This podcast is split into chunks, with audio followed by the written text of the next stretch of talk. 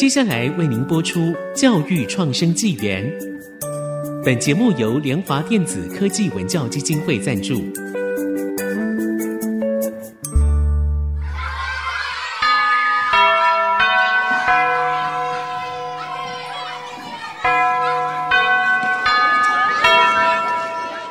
起立！起立！跳脱填鸭教育，多元思考学习，孩子的未来有无限可能。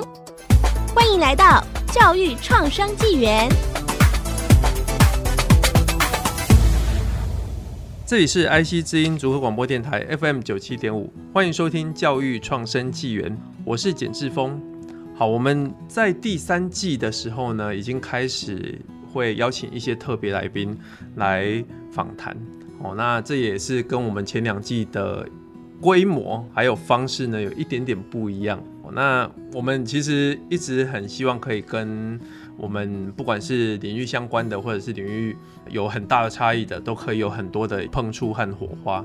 那这一次呢，我们邀请的其实也是一个重量级的。其实，在教育创生纪元这个频道里面呢，我们使用了跨域和自学这个能力来探讨议题。那跨域自学的第一步是输入，而阅读呢，其实就是最常见的一个输入方法。所以我们在第三集到第五集的时候呢，有提到自学的三部曲，也就是讲到第一步就是要阅读。那讲到阅读呢，我觉得我们不得不提到这个常年致力推动阅读素养的阅读大师。就是我们品学堂的创办人，在他的身上呢，其实我都觉得跟他对话可以沾染到一点点的文学气质，然后让自己也好像散发出书香味一。所以呢，我们就赶快热烈来欢迎黄国珍老师。是，国珍兄好，Hello Hello，志峰兄好，啊、呃，各位听众朋友大家好，我是国珍。好，国珍老师呢，他不仅创立了品学堂。也同时编辑了学习类的阅读杂志，然后帮助很多台湾的学生。同时，这个杂志呢，也跟台大电机系的教授叶秉成他创的 PaGamO 的游戏结合，变成了素养品学堂。那国珍兄呢，他其实也写了素养导向、探索式阅读、解读者三本书，这三本都是跟阅读素养有很大的相关的书籍，我觉得太厉害了。那同时，他现在也有自己的 Podcast 叫做。阅读未来双素养，我觉得刚刚我们讲了很多的这种专有名词啊，包括像素养哦，然后包括像双素养，那我觉得这里面有很多的阅读怎么样去提升孩子的一些自我的成长，我觉得这也有很大的相关。但是我其实今天我想要特别来专访一下国珍兄，就是从你小时候开始，我们来聊聊。到底你小时候都在看什么书？那爸爸会不会管你很多？你什么时候才会觉得说阅读这件事情是很重要的？OK，我我小时候都看什么书哦？小时候我看书 看得很杂哎，超级杂。另外一个爸爸会不会管？爸爸都不太管。我爸爸不管我，其实我后来发现他的不管其实是不限制我啦。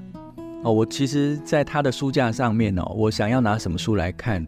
他基本上都不会限制我，所以你说他有没有特别引导我去读什么样的内容，或者是年龄上面该读什么呢？基本上他都没有。反正我拿来我觉得有兴趣的，我能够读的，我看得懂的，甚至我看不懂的，他认为把书拿起来翻阅，这就是一件好事情，所以他基本上都不太管我。那我什么时候才意识到说阅读对我来讲，或者是意识到阅读的重要？其实也很晚呢。我觉得。是到我开始工作的时候，我才意识到阅读的存在。那大家可能会觉得说很奇怪，为什么我用阅读的存在哦？绝大部分我们对于阅读呢，不会太觉察到它跟我们之间的关系，因为它太理所当然了。眼睛一睁开来，我们实际上就借由观看，在理解我们所处的环境，而且根据我们对于自身所处环境的了解，我就可以。合理的去做下一个回应的行动，例如说，我今天眼睛张开来，我看到天亮了，那我就知道是我该起床的时间，是我该呃打理自己的仪容，准备要出去上课。小时候嘛，哈，所以眼睛一张开来，我们就进入到阅读的状态。那因为知识跟经验马上我们就能够判断理解我现在在哪里，我应该做什么。所以那种阅读本身就像我们自身存在一样的自然的时候，我们真的不太容易去觉察到它，甚至我们也不太容易觉察到我们透过阅读所形成的理解到底是对还是错。直到我们去采取行动，或者是有了回应，我们发现我们的回应没有达到我们所预期的结果，或者让我们接受处罚。或者是我们在核对内容的时候，才发现自己是理解错误的时候，我们才意识到，原来我刚才的阅读其实是进入一个错误理解的过程。那这样子的状态，其实是需要靠我们自己去觉察到，同时也要靠我们在结果上面能够注意到，我的结果跟我的认知跟理解是有关系的，阅读的存在才逐步的被我们自己掌握住。但这种能力在认知科学上面有一个比较专有的名词，叫做后设监控，也就是我能够去了解我自身正在做的行为跟我所得到的结果跟我之前的行为的关联性。这其实是透过自我的监控才能够觉察到的。哦，所以你说我何时才理解到阅读的重要性？说实在，我是到了工作的时候，我才比较清楚阅读是怎么一回事。那请问你小时候也都是看一些？因为像我小时候，家长或者是大人就会跟我讲说，那个课外读物不要看太多，因为都不会考啊。所以虽然有图书馆哦，我们偏乡一点的地方也有所谓的图书室。对，其实我蛮喜欢阅读那些书的，但是就觉得它就是摆在那边，然后老师也不太会喜欢你去看太多。嗯，那你说你在小时候？爸爸都不会管你去翻什么样的书，嗯，所以你你小时候真的就会那么的，不知道我爸爸啦，我爸爸就是那种他书架上面都是摆那一种，我根本也不会想去拿来看的书，比如说什么《西游记》、嗯，《三国演义》，而且是真的原著哦，啊、我就觉得这怎么看得下去呀？啊？所以您是什么样的书，你都会觉得说，哎、欸，我我就是有兴趣，很小的时候就会拿来看吗？还是有特别的书呢？如果现在我回想起来，我小时候当然有某一类的书是我一定会去翻，例如说小时候妈妈跟我讲的那些绘本。哦，那我想要再去看里面的人物，或者想要再去重新回味一下妈妈跟我讲的那个故事里面的某些情节，那我就会把那本书拿起来再来看。但在我记忆里面，我也常常去看一些我爸爸。他自己的一些藏书，或者是一些他在读的杂志，我不一定看得懂里面的内容，但是很多书里面是有图片的。在我还不是认得那么多字的条件下面，跟那个年龄段呢，我其实还蛮有兴趣的去看里面很多的图片，然后自己会在头脑里面去想象那个图片要讲的故事是什么。哦，比如说以前我家有很多英文的 Life 杂志啊，那 Life 杂志它就是很多照片嘛，对不对？那你说英文我完全看不懂英文，可是我就可以看里面的照片，然后看到一个不同地方、不同人的生活。那有些是讲某种很时尚的消费的东西，现在才知道那叫时尚的消费。可是对我来讲，就是一个跟我生活环境不一样的世界。那它就带给我很多好好玩的这种视觉上面跟想象上的一种认识。是，那我们这样拉回来讲好了。可能我们过去的年代，哎，讲的好像很久远一样，蛮久远的。对我来讲，蛮久。就是过去的年代，可能比较没有这么多资讯，比如说现在有很多网络啊、电视啊、手机啊这些东西，所以过去我们可以接触到的书，我们就可以觉得说有兴趣就拿来翻看看，即使自己看不懂。对。但是现在，像我在带我自己的孩子，他已经要升三年级了。然后他非常爱看漫画书。对，那我一开始觉得说看漫画也 OK 啦，就是认识字嘛，吼。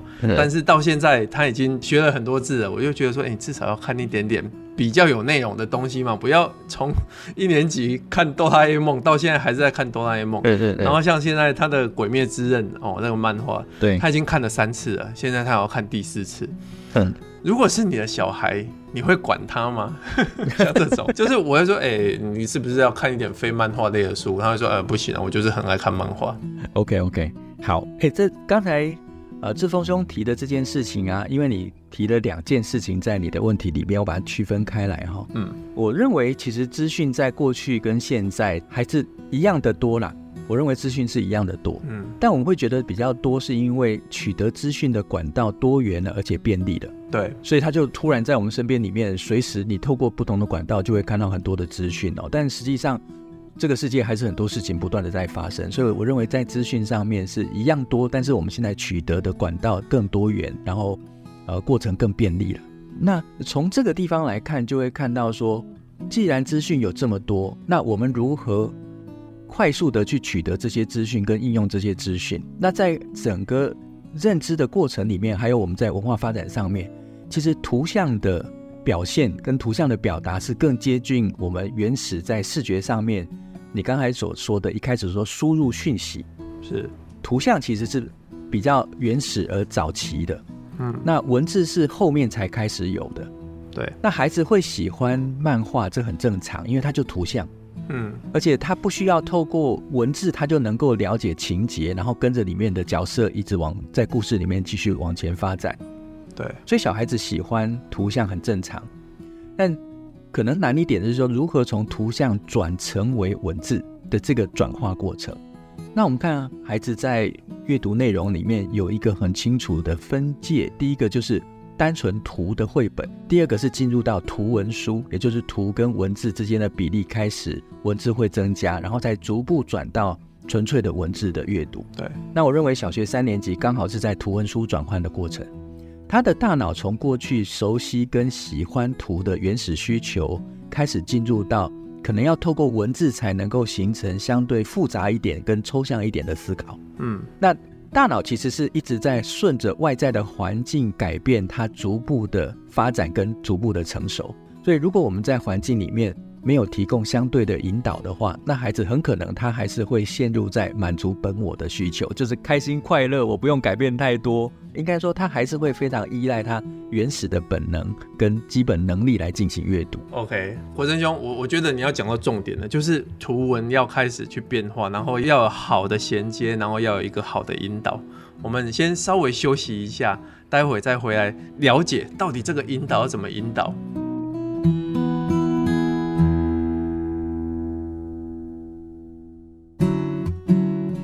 欢迎回到教育创生纪元。刚刚我们与国珍老师聊到，孩子在小三的时候，就是一个图文开始转化的一个阶段。但是，当孩子要开始从图片转到文字的时候，其实是需要很多引导的。如果没有一个适当的引导的话，有可能孩子就会陷入在一个继续快乐，我就是继续看图片，继续当。小朋友看开心的感觉，这样子，所以重点来了，到底要怎么引导小孩从图片转到文字这样的一个阶段呢？刚才志峰老师讲说，他还会继续享受那个小孩子快乐的那一个选择哈，好，但不代表说从图文转换的过程里面，孩子要变得不快乐哦。我觉得不是我们的目的哦，嗯，而是要让他能够拥有更高层次的收获跟成就感哈。那我自己也喜欢看《鬼灭》，我的两个小孩他们也看《鬼灭》，他们当然有他们自己透过卡通再延伸出去的学习。但我想，我们先聚焦在一般的孩子来讲，我们可以拿《鬼灭》来当例子来做说明哦。对，就说《鬼灭》这个故事哦，我就会想到说，我们大部分在看孩子读漫画或者是看卡通影片的时候。我们不太跟孩子讨论故事的情节。嗯，其实《鬼灭》的故事是一个蛮有寓意的故事，因为它里面的每一个鬼，你都会发现说，当那个鬼被砍了之后，他在死亡之前都有人生跑马灯的环节，对不对？对，回顾一下。对啊，但是志峰老师就会知道说，原来每一个鬼都是他某种心理上缺陷，嗯，或者是创伤所形成的结果。哦，那我其实可以跟孩子在这个《鬼灭》里面去看说，哎，这次这个鬼很厉害哦，那。这个鬼他最后的那个回顾啊，你有什么样的想法？你有什么样的感受？嗯，那我前一阵子在跟我小孩在聊天的时候，因为他从国小进入到国中，他进入到另外一个学校，他就有一个有趣的发现。他说：“我发现以前学校的老师跟现在老师问的问题不一样。”我说：“有什么差别？”他说：“老师现在问的问题是你懂不懂？”以前老师的问我问题是：你有什么看法？我觉得这问题差很多，懂不懂只是回应老师刚才所说的有没有输入，但是你有什么想法，其实是要孩子回答出输入之后，头脑里面属于你自己消化老师所说的，你的观点是什么？哦，那这个时候孩子他的参与就不是我只是输入，还有我在输入过程所拥有的享受、快乐、开心，而是我今天经历过这些之后成为什么提出来。那这样子让孩子就带进去另外一个层次，是他自己把想法整理后的分享。那既然要整理想法，他就不是故事表层的内容而已，嗯，他必须对这个故事有更进一步的。那当然，孩子就算只是表层的说明，那我们也可以透过孩子的回答了解说他对这个故事看的层次跟理解的深度到什么地方，那我们就可以回馈给他。所以我刚才讲说。如果我们自己有意识到每一个鬼被杀了之后的人生跑马灯，就是他某种生命经验上面的匮乏，甚至是创伤，那我们就可以从这个地方来聊聊孩子自己的生活。为什么爸爸妈妈对你要做这样子的照顾？为什么我们看到别人，我们会用什么样的立场去对待别人？那能不能去形成一种同理的过程？这种就是一个比较高度的、高阶的心理的活动。它也是一种比较高阶的思考的活动。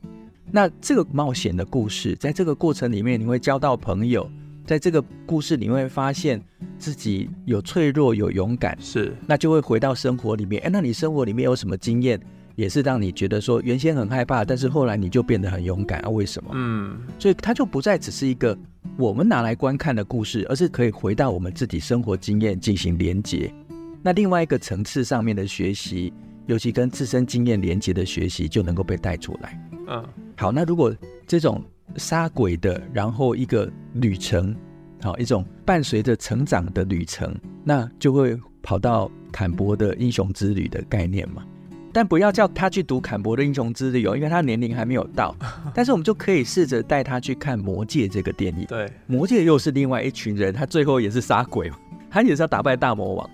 但这个过程里面，他也是打败了好几个不同等级，经历了不同的挑战，而且他不再是一个人的改变，而是一群人的改变，因为他是一群人共同要去完成一个打鬼的任务。嗯，那这里面他的故事情节就更复杂，他就有更多人的关系在里面。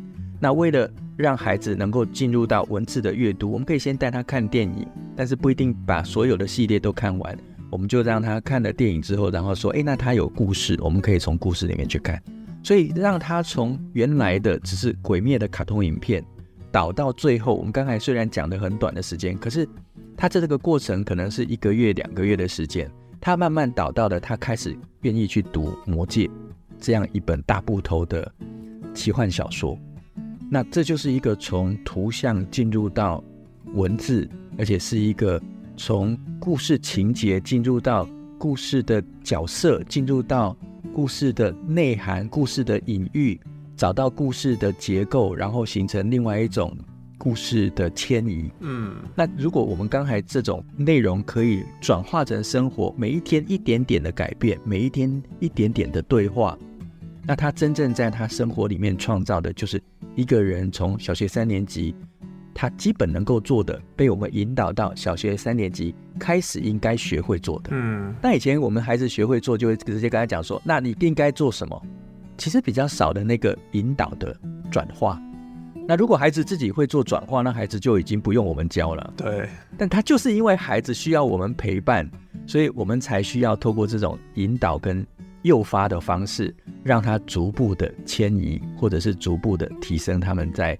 认知、学习或者是思考上面的慰藉，是我觉得这个很棒的，就是从鬼灭它整个剧情的探索，这个人性同理之后，再由这样的一个冒险变成可能有类似相关的小说，像魔戒这样子。对，那我自己其实也在这么想啦，就是我也很想要把它引导成这样，可是我的孩子哈，他其实一开始我去问他这些问题的时候，他可能就会很。简短的说，我不太知道，嗯一句他就要打发你了。那我就说好，你不能这样，我就会写问句哦，比如说这些鬼为什么他会变成鬼，或者说是什么样的事情让他最后变成鬼了，请他把它写出来，而且我也要求他写完整句。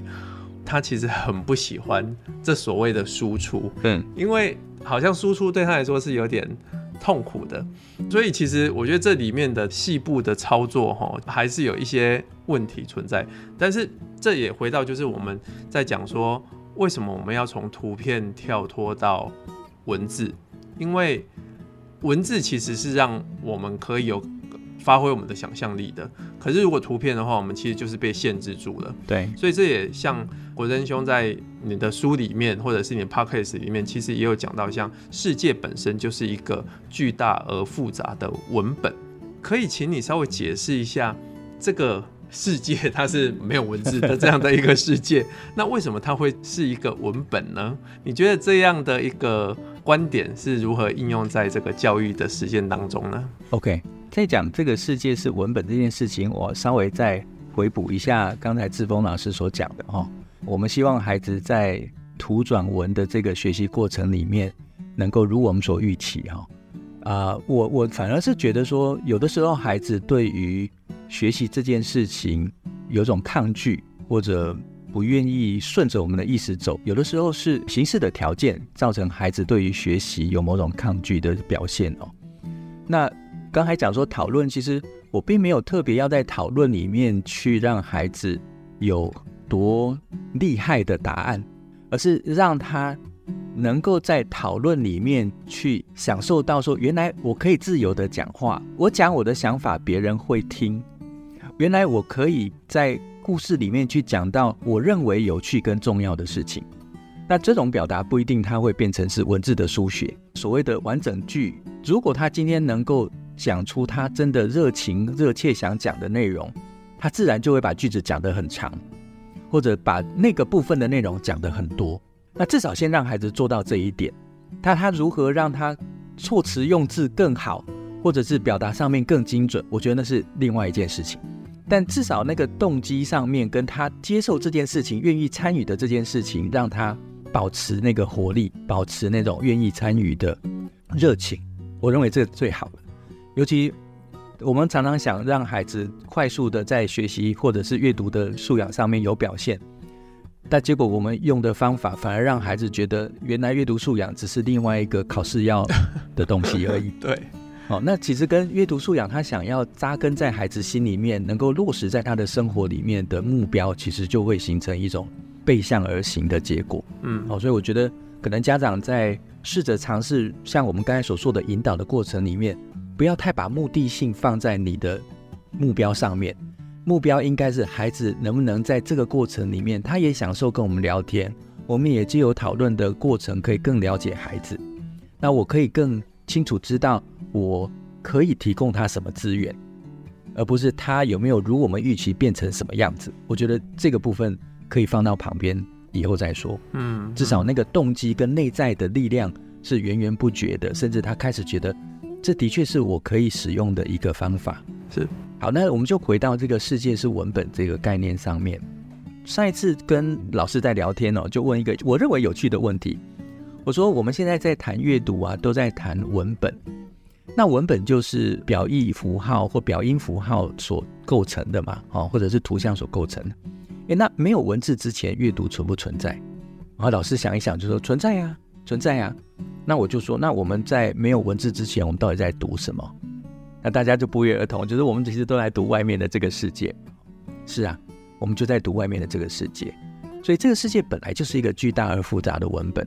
我们现在所有阅读到的文本，其实都是来自于对这个更为巨大复杂的文本的探讨，试着去了解它背后构成的原因、组成的条件，甚至要去看到发生事件现象背后。到底出了什么样的问题？那我们归结出来，能够被我们归纳成为知识点，或者被我们建构成为一套理论系统。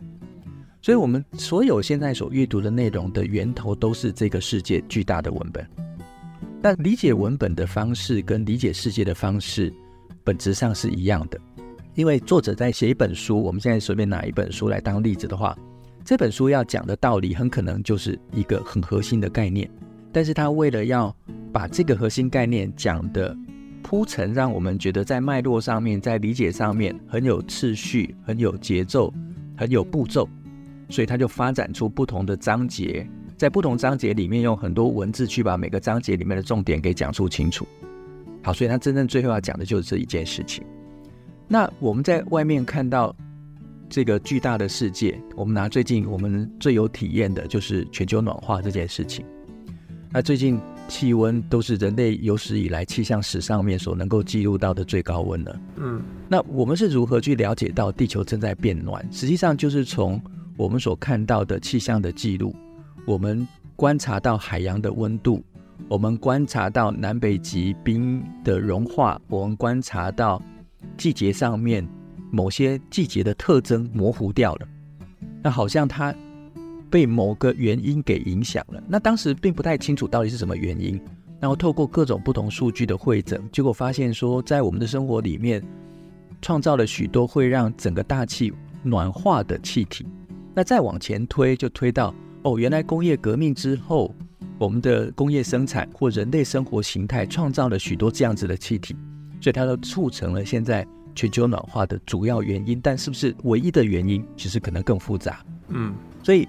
如果全球暖化这个问题来当做是一个我们要探究的议题，那我们能够对这个议题更加了解，并不是来自于我们所看到的数据跟记录，而是这些数据跟记录它记录了真实世界这个文本上面的改变。嗯，而我们是透过阅读素养里面一直在谈的几个重要的步骤：截取讯息、形成广泛的了解、嗯，发展解释。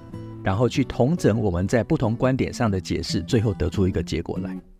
所以从这样子的陈述上面，从架构上，它非常像是一个金字塔。那我们理解外在事物是用这样子的方式在理解这个世界，同样的理解这个世界的方式，也就放在我们的阅读内容上面。我们读一篇文章，呃，读一个作者所写的一本书，都是同样的架构。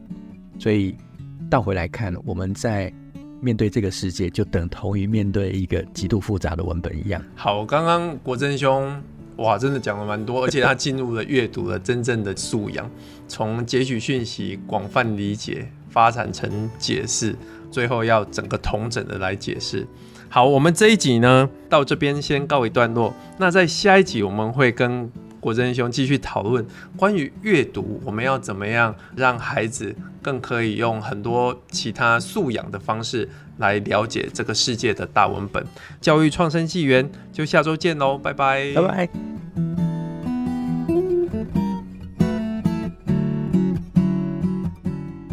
本节目由联华电子科技文教基金会赞助播出。联华电子科技文教基金会。以行动播撒教育种子，支持地方创生，培育新时代必备的能力。